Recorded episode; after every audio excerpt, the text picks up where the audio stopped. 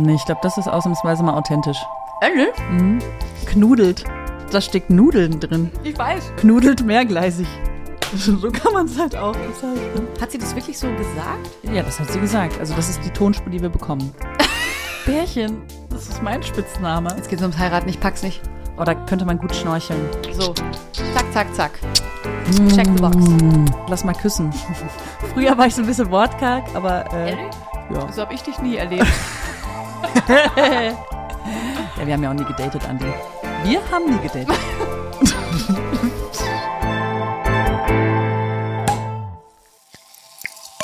Queer Royal, der Independent Princess Charming Reaction Podcast.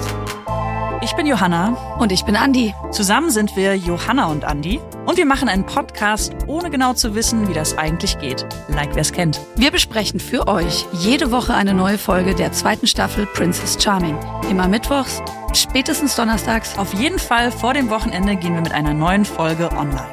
Professionelle Recaps, Queeres Know-how, Deep Dive Recherchen, Special Guests, ein bisschen Gossip ein bisschen Meta. und viel von euch. Das ist Queer Royal. Geil, ich hab's gekauft, ey.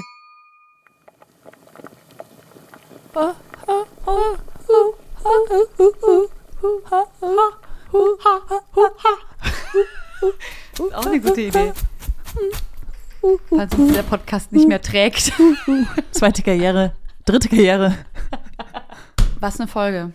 Also ich will jetzt gar nicht RTL irgendwie so ein, so ein, so ein Sternchenstempel unter diese Folge setzen. Positiv ist mir aber aufgefallen. Subjo sagt mal ein bisschen mehr als nur diese zugeschnittenen Statements. Statements. Ich war froh, dass es diesen ruhigen Moment mal gibt, wo drei Personen sich einfach über ihre Gefühle, Erfahrungen, Coming-outs und so weiter unterhalten. Voll. Nicht irgendwie krass nur auf Statements so runtergetackert wird, sondern wo ich dachte, ah, ich kann mal was mit denen mitfühlen. Ja, voll. Und das war auch eine Konstellation, die ich so äh, gar nicht auf dem Schirm hatte. Das war Ja. Tai, das war Maria, das war Laura. Ja, Bärchen. War doch Bärchen, oder? Das war Bärchen. Und Jessie. Und dann, äh, da kam irgendwie so ein bisschen Wärme rüber und Verständnis und wahres Interesse auch. Boah, endlich mal eine ganz normale Situation, wo man Sympathie auch herstellen kann. Vorher war ich immer so, oh nee, das ist mir alles too much, die brüllen zu viel, es geht nur um Vulven, das ist alles krass sexualisiert und jetzt ging es mal um einen etwas wirklich queeren Deep Dive in deren Biografien einfach. Biografien und Coming-of-Age-Story. Das fand ich gut. Wir müssen eigentlich als erstes über Dora und Paula sprechen. Wir haben es kommen sehen, ich glaube, wir sind jetzt auch nicht die Einzigen, aber Mhm. dass sich das jetzt so schnell einlöst, hätte ich fast nicht gedacht, weil Paula mir immer so ein bisschen lavierend vorkam. Die, äh, diese Radikalität hätte ich jetzt beiden nicht zugetraut. Dora hat sich ja schon sehr passiv verhalten in diesem ganzen Love Triangle, hat ja eher so die abwartende Position inne gehabt. Und bei Paula, das hätte auch noch bis zum Ende so weitergehen können, dieser künstliche Kampf um äh, Hannah. Und dass sie das jetzt so schnell eingesehen hat. Sie hat es dadurch eingesehen, dass ihr einfach auch die Attention gefehlt hat. Sie hat abgewogen, sie hat so eine Plus-Minus-Liste gemacht und dann geguckt, ah, hier stehen irgendwie ein bisschen mehr Punkte. Genau. Also es war ein bisschen Ich reaktionär. auf das Pferd. Mhm. Bisschen reaktionär. Weniger vielleicht so aus eigenem Willen, aus eigener Kraft. Hat sie aber auch ja angekündigt. Sie meinte so, wir probieren das jetzt erstmal hier in diesem Game zu bleiben. Aber vielleicht war das auch schon diese self-fulfilling prophecy, dass sie gesagt haben, okay, jetzt probieren wir es nochmal bei Hannah. Aber vielleicht war dann schon zu viel, wie sagt man, Wasser den Fluss hinabgeflossen, dass Mhm. sie das nicht mehr rückgängig machen konnten auch. Ja, und ich war Weißt du? tatsächlich überrascht über die Klarheit von Paula. Findest du, dass es sich so real und aufgeräumt und, und, und ruhig und, und Nein, durchdacht äh, sie confesst auf jeden Fall mal und ich finde es interessant, dass Tai überhaupt keinen blassen Schimmer Ja, hatte das finde ich auch total interessant. Was mich daran jetzt gerade stört, soll ich dir sagen? Ich sag's Ja. dir jetzt sofort, weil ich Ja. glaube, wir haben keine Chance, da nochmal drüber zu sprechen. Uh-uh. Mich stört daran, sie bekommt die Abfuhr, basically, von Hannah, das haben wir gesehen, ne, am Strand. Das war jetzt auch nicht die erste. Aha. Und dann, dann in dem Moment, in dem sie halt verletzt und lost und lonely ist und ähm, ne, dann, dann macht sie für Dora auf. Ich meine, das ist menschlich, aber es ist auch echt charakterschwach. Und wir haben es ehrlich gesagt auch schon so ein bisschen so kommen sehen, dass Paula da auch ein bisschen strategisch vorgeht. Ne? Drei Schritte Ja. auf, auf Hannah zu, vier zurück, dann ist ja noch Dora, Dora nicht aus, dem, nicht aus den Augen lassen. nicht aus dem Köcher lassen, Mhm. immer so ein bisschen warm halten, ein bisschen auf sie einreden, ne? Mhm. spiel noch ein bisschen mit. Also das war alles schon sehr orchestriert. Und jetzt lässt sie sich auch noch trösten von ihr, weißt du, das finde ich auch ein bisschen krass. Und sie kann doch einfach sagen, Dora. Warum geht sie nicht zu jemandem anderen und lässt Ja. sich da trösten und dann geht sie zu Dora, aufgeräumt und cool und sagt, hey Babe, das wäre die Reifeleistung. sorry für den Umweg, aber jetzt bin ich hier. Hannah, ich muss leider gehen. Und ich nehme mit. Und ich habe nebenan Airbnb gebucht. Dora. Wir kommen jetzt täglich vorbei und machen aber ein geiles Parallelprogramm. Ich packe meinen Koffer Und nehme mit Dora. Und Caro denkt in dem Moment, dass sie den spannenden Tag hatte. Andi, was hast du hier gezaubert? Natürlich Nudeln mit Pesto, mein Leibgericht. Das hat am Ende noch immer jeden überzeugt. Äh, Women are like spaghetti. They're straight until they get wet. Also ich könnte es jeden Tag essen und es kommt auch vor. Aber es gab auch schon manchmal so ein bisschen so Ungläubigkeit. Ist das wirklich schon wieder deine Choice? Isst du die Basilikumblätter so mit oder ist das nur Deko? Die dürfen ruhig mitgegessen werden. Das macht dann schon den Unterschied. Ja, ich habe die ein bisschen grob drüber gelegt. Mir ist es auch schon passiert, dass ich einfach Spaghetti gekocht habe und dann aus dem Glas direkt mit dem Löffel, zack, drauf und fertig ist das Ding. Klar, Johanna, du kennst mein Leben. Wir haben auch schon zusammengearbeitet. Manchmal muss es schnell gehen. Manchmal fehlen die Nudeln. Dann gibt's halt Pesto. Jetzt würde ich sagen, ist Zeit für unsere Special Guests. Heute haben wir zwei ganz besondere Gästinnen, die für mich eigentlich die Zukunft repräsentieren. Sowohl die Zukunft für Princess Charming als auch die Zukunft für Hansa 07, meinen heißgeliebten Fußballverein. Herzlich willkommen, Nora und Heidi vom FSV Hansa 07. Ähm, ich habe Eis mitgebracht, weil es ja heute so äh, super heiß ist. Es gibt natürlich Capri, es gibt Calippo. Geil. Und es gibt den obligatorischen Flutschfinger. Den altbewährten Flutschfinger. Ich nehme auch Flutschfinger. War klar? War klar. Dann nehme ich, glaube ich, den Twister. Der Zeigefinger ist schon abgebrochen. Das ist natürlich tragisch. Wir wissen warum. Warum, warum Johanna? War das keine Anspielung Komm. hier? Heidi, Nora, wir spielen ja zusammen Fußball. Warum ich mir das gut vorstellen konnte, euch für den Podcast einzuladen, ist, weil ihr für mich natürlich eine ganz andere Generation auch an jungen Queers verkörpert. Und wir natürlich gespannt sind, Johanna und ich, ob das, was wir hier machen, überhaupt noch zeitgemäß ist ob, oder ob wir hier eigentlich schon so ein bisschen so einem Trend hinterher hechten, der so an sich ein bisschen überholt ist. Ich finde ähm, das wichtig, dass ihr den Podcast macht, weil zum Beispiel ich, ich liebe Reality TV, ich werde es beichten. Ich liebe es. Ich habe alles geguckt, Ex on the Beach, Are You the One, bla bla bla, ich liebe das. Ich finde, es gibt viel zu wenige halt so queere Formate, also obviously. Ich glaube, dass es auch nur besser wird, wenn halt auch mehr Content dazu entsteht, weil es gibt über, über diese ganzen Hetero-Serien und was auch immer, gibt so viel irgendwie Diskurs und Leute reden darüber und es ist irgendwie ein Ding. Und so ist es halt nicht mit den, mit den queeren Dating-Formaten. Genau, einfach um das auch nochmal aufzuarbeiten, was dann vielleicht im, in der Serie auch nicht so gut läuft. Also ich habe so ein bisschen Angst, dass das Menschen gucken und so nur den Daumen nach oben gehen oder es einfach so an sich vorbeiziehen lassen und vielleicht aber auch die Sachen, die vertreten werden oder die Sachen einfach, die einfach so rüberkommen, so unhinterfragt stehen lassen. Und deswegen finde ich es wichtig, dass da auch ähm, eine Aufarbeitung entsteht und nochmal drüber geredet wird. It's recap time. Wir sprechen über Paula und Dora. Was ist da euer So Take süß. zu? Wow, wie lit war das? Ja, wir, wir haben es gefeiert. Also wir saßen davor und das war wie bei einem Fußballspiel. Wir waren so, ja, ja, ja, es passiert. Schöner Vergleich. Zeit verstehe ich's. dieser, dieser Tease, dass sie sich küssen oder nicht. Und das, war- das war spannend. Äh, sie haben sie überhaupt nie geküsst oder haben wir Nee. irgendwas übersehen? Nein, Haben aber sie es gab schon so eine Nackenaktion. Glaubt ja, ihr, das also wurde rausgeschnitten? immer kurz Ja. davor. Nein, glaube ich Doch, nicht. ich Ich, glaub, ja. nein, nein, nein, ich glaube, sie Glaubst du wollten nicht? Ich glaube, sie wollten nicht. Ich glaube, sie wollten nicht vor der Kamera das machen. Und Ja, ich, ich weiß ja. nicht, ich weiß nicht, ob es gegenüber Hannah von wegen Respekt und so oder ob sie einfach ihre Beziehung woanders jetzt nochmal starten wollen. Aber ich glaube nicht, dass sie sich geküsst haben. Aber gibt es wirklich keinen Raum, wo keine Kameras ist? Weil ich meine, mindestens auf Klo oder so, hätte ich hätte mich mit der einfach eingesperrt und rumgemacht. Oh Mann, ey, wir haben, wir haben so süß. wirklich Angst gehabt, dass Paula da jetzt so eine Solonummer draus macht und sagt so, ich bin so verletzt von äh, Hannas äh, Abfuhr und so Ja. weiter. Und dass die dann alles so, weil ich bin, ich bin Aber- nämlich bei Paula immer noch ein ganz kleines bisschen suspicious, dass die da schon auch bei Hannah ein Eisen im Feuer hatte. Ich finde, sie hat einfach nur beim Spiel mitgemacht. Und zwar Princess Charming Game, dass du halt im Game sein musst. Sie hat es wirklich versucht. Aber die ganze Zeit wollte sie eigentlich Dora. Sowieso. Paula hat Paula. geweint, weil sie meinte, yo, ich fühle mich irgendwie hier so eine von vielen, dies, das. Und dann meinte sie, ähm, oh Mann, das Einzige, was ich machen will, ist jetzt so auf einem Radtour mit dir. Das ist richtig süß gesagt. Und dann meinte Dora so, oh ja, ich auch oder so. Und das fand ich so süß. Und das hat für mich irgendwie so ein Level an Kompatibilität gezeigt. Weil wenn mir das jetzt jemand sagen würde, so, ich würde einfach nur eine Radtour, also kommt drauf an, aber ich wäre jetzt nicht so hyped. Aber so, Dora, Ich, ich wäre Dora- dabei. aber Dora, ich wäre auch dabei, aber ich wäre jetzt nicht so auf dem Level so, oh. Und Dora war so voll, da- das hat mir irgendwie gezeigt, ich glaube, die können ganz gut in der echten Welt miteinander. Ich glaube, das läuft. Gefällt mir. Und Richtig süß. Die Stelle, die uns wirklich beschäftigt hat, war diese Szene mit Laura, wo die beiden am Strand waren. Unsere Lesung der Körpersignale war eindeutig ein Nicht-Wollen von Laura und irgendwie eine Abneigung gegen diesen Kuss. Also ich, ich finde nicht, dass man vor jedem Kuss unbedingt wörtlich fragen muss. Ich finde, man kann das auch durch andere Sachen so machen. Augenkontakt, was auch immer. Mhm. Oder einfach aus der Situation heraus. Es ist bei ihr immer so dramatisch unpassend, wenn sie die Menschen küsst. Mit Anlauf. Laura saß da halt einfach. Heute habe ich erfahren, dass Laura Bärs Spitzname Bärchen ist und hatte sofort noch wärmere Gefühle. Ja. Und Laura ist Because so eine Liebe. it's my Oh, name, ist it's my nickname. Laura war wirklich nach dieser Szene Verstört. verstört. Die, die war so, da hat sowas zugeklappt über ihr. Ich hatte das Gefühl, sie war nicht mehr da. Nö, Das hat mir richtig leid getan. Sie wurde ja auch von ihr wieder weggezogen, was ich sowieso immer komisch finde, wie sie sich die da so rauspickt und auch oft einfach sitzen die da so gemütlich zusammen, dann plötzlich heißt es so, ja, jetzt würde ich gerne mit dir reden und alle anderen müssen verschwinden.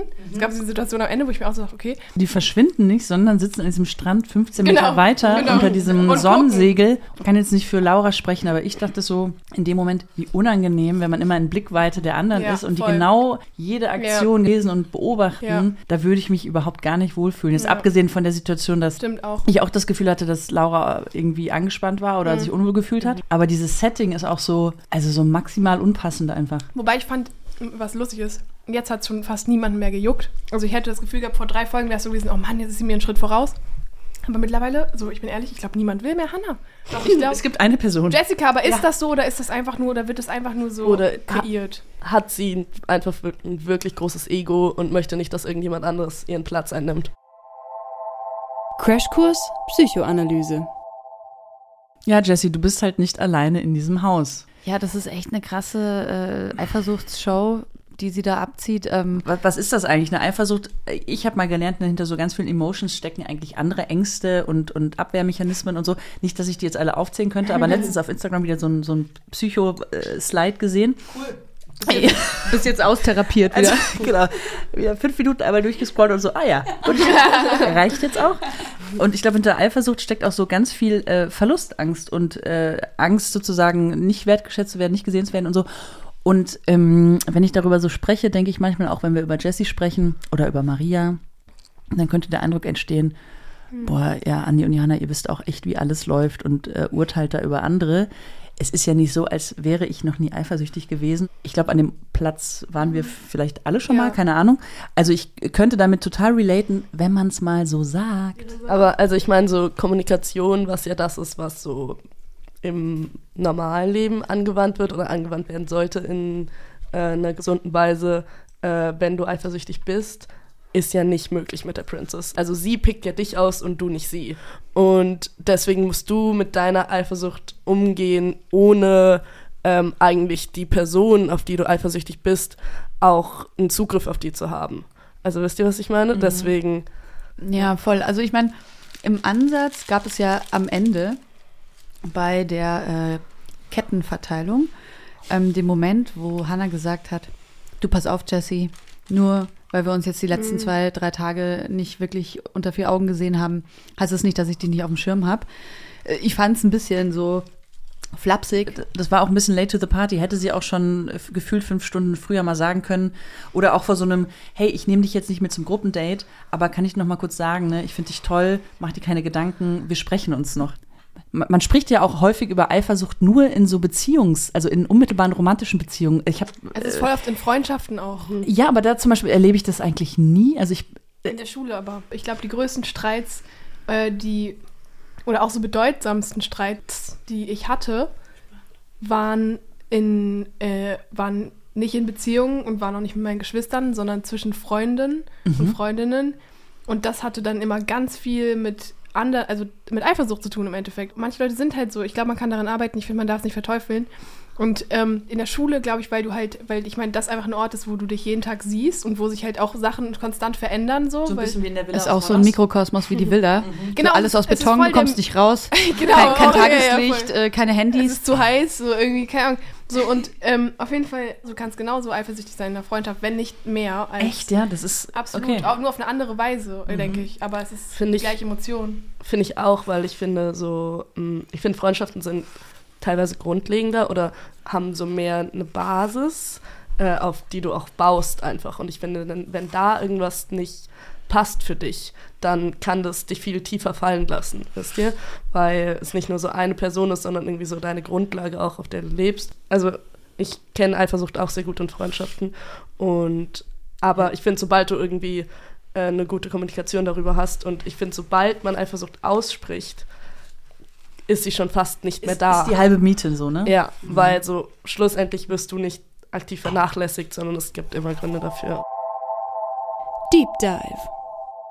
Bei den vier Leuten, drei, vier Leute, die da äh, gesprochen haben am Pool, gab es eigentlich total gemischte äh, fand ich Erfahrungen. Cool. Ich fand diese Dreier-Situation auch so schön, weil die irgendwie, man hatte das Gefühl, die gehen wirklich, die hören einander zu und das war so einer der wenigen Momente, wo du das einfach angeguckt hast und das rührend war und schön und nicht gewollt und gekünstelt und da fand ich die drei voll süß. Es war für mich der erste Moment in dieser Staffel, wo mich die Staffel emotional mal ganz Same. kurz Ja, Ja, erreicht hat. erreicht hat. Es waren ja nicht viele Minuten, ey. es waren gefühlt zwei, drei Minuten oder so. Aber guck mal, wie wichtig. Und plötzlich, ja, und plötzlich hat man das Potenzial, überhaupt dieses ganzen Themas und überhaupt dieser Show mal kurz aufblitzen sehen, weil man ja auch nie ganz fertig ist mit diesem Prozess. Also es gibt immer wieder Situationen, wo du dich erklären musst. Das sitzt halt viel tiefer, als man so gemeinhin denkt. Ne? Das ist halt irgendwie nie, das ist nicht mehr weg. Es geht im Endeffekt nicht darum, oder nicht ausschließlich darum, sich nach außen zu erklären, sondern es geht darum, mit seinem, also mit seiner Identität irgendwie so ein bisschen klarzukommen. Und das äh, müssen alle Menschen grundsätzlich, aber die Leute, die anders sind, die sich sozusagen auch anders fühlen, die müssen sich outen. Also man muss sozusagen so, nein, nein, so nicht. Also nein, so bin ich nicht. Und das findet halt innen statt und das findet dann im Außen auch nochmal statt. Aber die Reaktion, die darauf folgt, sowohl die eigene als auch die von außen,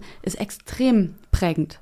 Also extrem prägend. Äh, Wie Johanna schon gesagt hat, so die Reaktion, die dann kommt, die begleitet einen auf jeden Fall ein paar Jahre durch. Ich habe nicht so viel zu sagen, weil ich hatte tatsächlich sehr wenige Outings, weil ich, ich da irgendwie so reingewachsen bin und ich nie so krass diesen Widerstand in mir gespürt habe und auch nicht von meinem Umfeld und einfach auch schon Freundinnen hatte, die irgendwie queer sind und alles. Und dadurch hat sich eher so mein Äußeres so verändert, dass ich mich selten outen muss tatsächlich. Und bei meinen Eltern gab es tatsächlich einen Moment, ich habe an Weihnachten den Brief überreicht. Tatsächlich habe ich mich zu dem Zeitpunkt als bi geoutet. Ich glaube, es war auch da keine große Überraschung, aber irgendwie wollte ich das machen, weil ich auch wusste, dass die sich darüber freuen, wenn ich das so an die rantrage. Das war bei mir tatsächlich das Ding, dass ich lange gebraucht habe, um von dem Bi wegzukommen. Ich war immer so, warum bin ich bi? Es ist richtig anstrengend, auf Männer zu stehen. Ich glaube, ich war einfach sehr unsicher in meinen Gefühlen. Ich glaube, ich bin dann kurz weggegangen und war so, ich konnte das nicht aushalten in dem Moment. Und dann, ich glaube, meine Mutter hat mich dann nochmal drauf angesprochen und meinte so, dass sie sich freut, dass ich es nochmal so ausgesprochen habe und dann Aber auch super mutig von dir, also andere Leute mitzudenken in seinem Outing und zu Ja. sagen, naja, meine Eltern würden sich wahrscheinlich freuen, wenn ich, wenn sie es von mir erfahren und nicht von, Genau. keine Ahnung, irgendwie durch andere Umstände oder so on the side. Wobei ich ähm, auch ganz, ganz stark die Meinung vertrete, dass man das nicht muss, weil man Angst hat oder nicht so richtig alles auf die Kette kriegt, dann, dann ist das auch okay. Diese Angst vor den eigenen Gefühlen zu haben, so. Also so richtig, so, so richtige Panik vor so eigenen Gefühlen in so Situationen zu haben, die sich auf jeden Fall falsch anfühlen. Aber es begleitet einen wie so eine Regenwolke eigentlich die ganze Zeit. Also ich kann mich erinnern, seit ich 14 war, wo ich auch angefangen habe, diese engen Miss 60 Hosen zu tragen und mir die Haare wachsen zu lassen. Same. Und diese Ver Verleugnung, die da irgendwie stattfindet in sich. Und bei mir war es so, ich habe dann gesagt, ich mache gar nicht mit Typen rum, weil ich weiß schon, dass ich Scheiße finden würde. Ich will aber nicht die Gewissheit haben. Und dann habe ich einfach Ja. nichts gemacht. Ich war einfach asexuell, bis ich 18 war, weil ich dachte, ich will weder mit Frauen was haben und das gut finden, noch will ich mit Männern was haben und es schlecht finden. Deswegen bleibe ich einfach wie, in, wie so, eine, so eine Salzsäule, weil ich einfach stehen und lasse so das Leben an mir vorbeiziehen, bis zu dem Moment, wo ich dann gedacht habe, das geht eigentlich nicht klar, jetzt gar nichts zu machen. Und dann war ich aber schon über diesen Punkt äh, so hinweg, dass ich dachte, schlimmer kann es eigentlich nicht werden. Und das muss man als Teenager auch erstmal schaffen, ne? Sich so lange so einem Druck auszusetzen, sich so einem sagen. Eigendruck, dass man so denkt, alles, vor dem ich so große Angst habe, ist jetzt auch schon egal. Mhm. Und dann kam aber für mich die große Erleichterung, wo ich dachte, jetzt habe ich irgendwie eine Freundin und jetzt ist das Leben so geil. Und ich dachte so, alles ist so von mir abgefallen. Diese ganze Last der letzten, das kann man so sagen, 18 Jahre ist von mir abgefallen. Ich fand das Leben nur noch geil. Meine Eltern fanden es überhaupt nicht geil. Ich habe das denen auch nicht gesagt. Es gab kein Outing, kein absichtliches.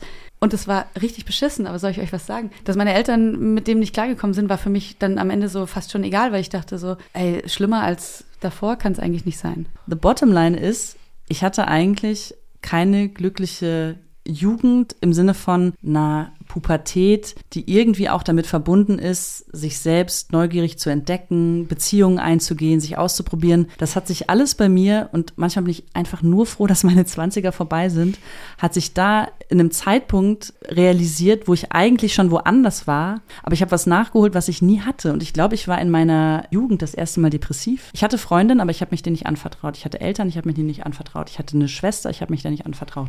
Und dabei wusste ich, seit ich drei bin. Ich hatte auch keine schlechten Gefühle Gefühle. Ich fand meine Kindergärtnerin toll, meine Grundschullehrerin, später weiß ich jetzt nicht, Referendarin und so. Also wirklich so die, was sich so an Möglichkeiten ergeben hat. Ich habe sie, mit, ich hab sie mitgenommen. Aber dieses nicht teilen können, und das alles mit sich selbst ausmachen, das ist ja im besten Fall eigentlich nicht der Fall, sondern ne, dass man sich irgendwie, man trifft sich mit Freundinnen, man erzählt, ey, ich habe einen Crush auf die und die. Aber das alles mit sich selbst auszumachen, God bless the Internet.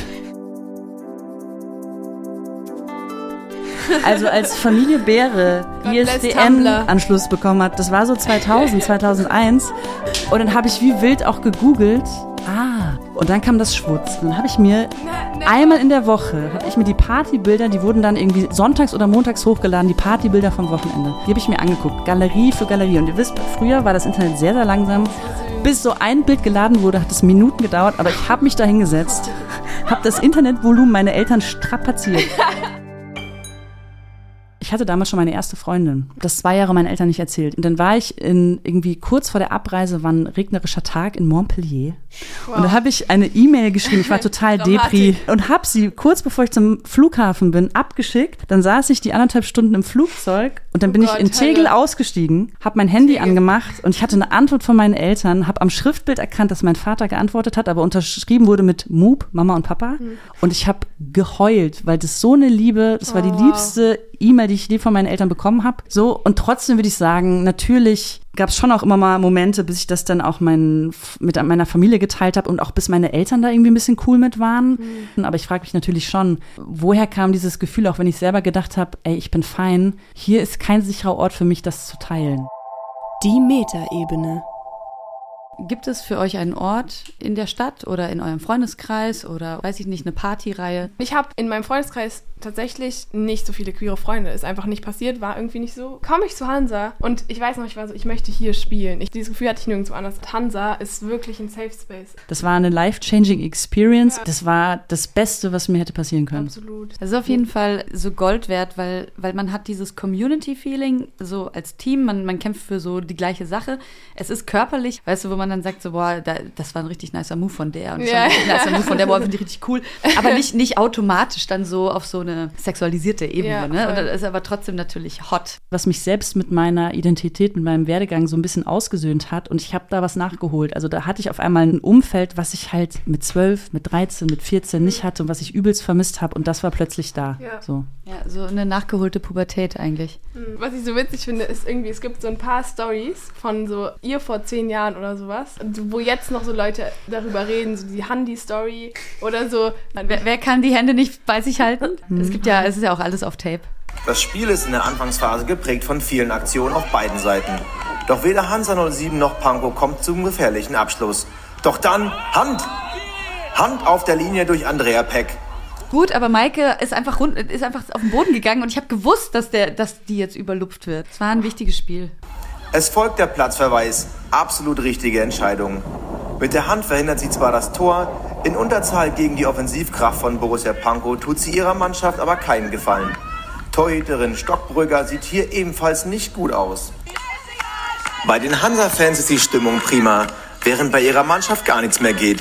Zur Erinnerung, hier spielt der Erste gegen den Zweitplatzierten. Womit wir beim Punkt wären. EM, schaut ihr Fußball-Europameisterschaft? Every day, all day, 24-7. Wow. Also ich finde es richtig, richtig, richtig geil. Ich finde geil, was gerade abgeht, einfach generell, weil ähm, ich, diese EM ist die erste EM oder WM oder generell irgendein Turnier der Frauen, wo ich das Gefühl habe, jetzt geht es mal ab. Zum Beispiel allein mein Vater Er guckt gerade die, er guckt diese Spiele. Wow. Ja. Also er guckt Oha, sich ganz, okay. das ist, hat er also so davor noch nicht mit der Begeisterung gemacht und halt, ja, finde ich nice. Aber was uns auf jeden Fall aufgefallen ist und wo wir auch so einen kurzen Moment hatten, wo wir so, hm, Was ist da los? ähm, beim ersten Deutschlandspiel, also da hat ja niemand kurze Haare Was irgendwie. Für mich war das, was, was die Hansa-Frauen mir gebracht haben, so diese Erleichterung, die Haare abzuschneiden. Das war so ein Moment für mich, wirklich. Nora, äh, ich setze mich jetzt nicht nochmal in die Nessel, nachdem ich schon in der ersten Folge Princess Charming mich darüber aufgeregt habe, dass alle hier mit ihrem Pferdeschwanz und geglättet Ja. und dies, das. Und es stimmt auch. Warum rede ich darüber, wie die, wie die aussehen und, und wie die so ihre Gänes irgendwie ausleben? Aber ja, ich finde, ich finde auch, Nora, so mal so sich die Haare abzuschneiden, nachdem man sie irgendwie so fast schon gegen seinen Willen hat wachsen lassen, zumindest ich, als ich ein Teenager war, Ja. das ist ein Das war, mein, das Befreiungsschlag. war mein erster Move, als ich nach Berlin gezogen bin. Ich weiß noch, dass der Friseur gefragt hat, noch kürzer? Und ich so, ja, kürzer, noch kürzer. Geil. Und dann bin ich raus und dachte, geil, wie neu geboren. ja, wirklich dieses Gefühl. Ja. Oh, wow. Date, Mary, Leave. Sind wir denn jetzt versöhnt mit dem Format? Oder wie, wie, wie ist gerade unsere Beziehung zu Princess Charming? Naja, also alles, was letzte Folge schiefgelaufen ist, ich weiß nicht, wie man das wieder ausbaden kann. Man muss vielleicht einfach sich entscheiden, weiter nach vorne zu schauen und äh, dem Format, den Kandidatinnen auch noch ein bisschen Entwicklungszeit äh, zuzugestehen. Wenn man dafür keine Energie oder keine Zeit, keine Geduld mehr hat, dann muss man das nicht tun. Aber ich hatte eigentlich Spaß beim Schauen jetzt. Ja, es ging mal nicht um Wulven, es wurde nichts gebastelt. Ja, es war nicht so erzwungen alles, es war, hatte alles ein bisschen natürlicheren Flow. Irgendwie für mich, ich, ich weiß nicht, ob ich noch irgendeine Hoffnung habe da drin, weil so Hannah hat es bei mir verkackt. So, und ich glaube, die wird die Kurve nicht mehr kriegen. Und ich weiß nicht, weil das Ende wird ja sein, so Hannah plus One. Und dann hoffe ich einfach, dass die, äh, die ich mag, irgendwie davor rausgegangen sind, so dass die es Sich in Rettung gebracht müssen, haben. Dann noch mit Hannah, genau, das ist wirklich Ich meine, komplett ernst, mir tut ernsthaft die Person leid, die da am Ende mit ihr steht. Ich meine es wirklich ernst. Also wenn es Caro das ist, tut's mir Caro. nicht leid. Genau. Doch, ich wollte, was, was ist, ich habe ich hab ein Herz für Caro. Ich finde Caro, ich finde, sie Ich hat bremse diese auch eine für Sache, Caro. Guck mal, sie hat, guck mal, sie hat diese eine Sache gesagt, zu der Amelia-Sache, fand ich jetzt auch nicht cool. Ähm, Aber- aber an sich finde ich Caro, ich blende einfach mal aus, dass du mir gesagt hast, dass sie Polizistin ist. ähm, das werde ich einfach jetzt mal ignorieren, gekonnt. Aber ich finde, dass für mich könnte das Ganze noch interessant werden, einfach nur durch, durch eine weitere Side-Story zwischen Caro und Jessica. Oh. Ja. Oh, das ist ganz, ganz was anderes. Das hatte ich noch gar nicht im Blick. Doch, ich sehe es irgendwie. Ja. Moment, aber dann müsste ja, dann müsste ja Jessica zumindest, also ich glaube, Caro wäre da irgendwie an Bord. Ja, Caro müsste, dann müsste. Jessica ja mal von ihrem krassen Fokus von der Princess runter. Ja. Und ich weiß nicht, was, also wie das passieren soll. Indem Hannah noch einen richtigen Arschmove macht, wo dann Jessica sagt, okay, ich packe jetzt meinen Koffer und dann kommt Caro und das nein, bitte nicht. Und dann geht's los. Genau, und dann gehen die zwei raus und Hannah muss dann mit Maria, Ja, bitte. mit Maria. Maria so, und Maria so, Finalmente. hier Billy, Ja. ich habe auf dich gewartet. ja. Gossip. In. Was ich irgendwie so interessant fand, mh, es ist ja eine queere Show, soll das ja irgendwie sein. Und ähm, das, was aber tatsächlich passiert, ist, dass alle Hannah toll finden sollen. Und ich finde, es widerspricht Queerness so sehr, weil es ja darum geht, irgendwie den, die Person ansprechen zu oder die Person lieben zu können und auch die Person sein zu können, die du bist. Wenn alles darauf zugeschnitten ist, eine Person attraktiv zu finden, die du vielleicht gar nicht attraktiv findest, aber dann war das doch ein super queerer Moment gerade, den wir gesehen haben, oder? ja, genau, weil sie sind quasi allem außen rum, was ihnen eigentlich gesagt hat, was sie, wen sie lieben sollten, sind sie ausgewichen und haben das getan, was. So ein bisschen Thelma und Louise mäßig eigentlich. Ja. ne? ja, voll. Ich habe gerade noch mal gedacht, ey, wir sind in Folge 6. Ich glaube, gibt es sind vier. inzwischen gefühlt sechs Leute freiwillig gegangen. ja, darüber Ja, haben wir auch haben wir auch. So Und da dachte ich gerade so, eigentlich, man könnte aber auch das in der Kontinuität sehen von Menschen, die gesagt haben, ist nicht mein Ding, ich gehe. Und vielleicht ist es ein bisschen queerer, als wir bisher gedacht haben. I want to break free. Ja. Ja, also der, der Song dieser Staffel. ja. Maybe. Und deshalb äh, bin ich vielleicht gerade auf so einer Straße unterwegs, die mich so ein bisschen hoffnungsvoll stimmt.